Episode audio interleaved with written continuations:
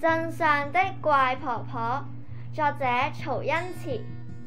皮皮住嘅鎮上有一位怪婆婆，聽講怪婆婆係個機器人嚟㗎，佢有鐵同埋碌做成嘅腳。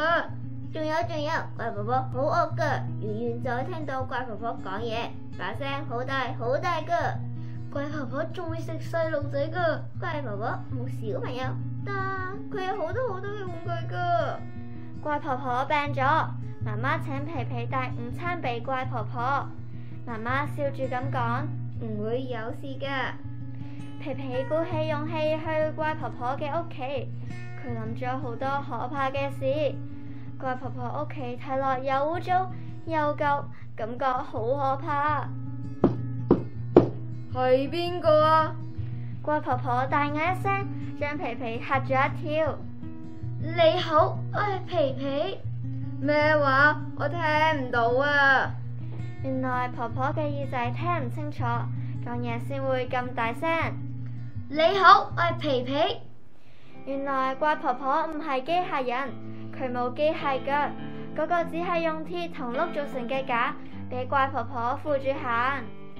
皮皮同怪婆婆一齊食午餐，怪婆婆講咗好多好多故事。而家已經冇小朋友嚟玩啦，皮皮，你揀一個玩具攞返屋企啦。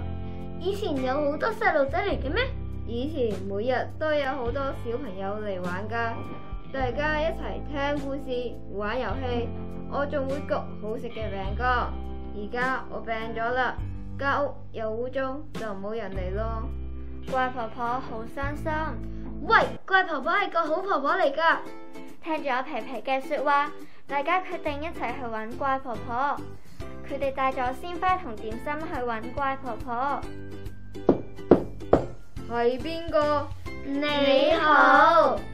嗰一日，佢哋幫怪婆婆打掃間屋，整理得好乾淨，然後食住餅乾，聽怪婆婆講咗好多故事。怪婆婆先唔奇怪，佢係最好嘅婆婆。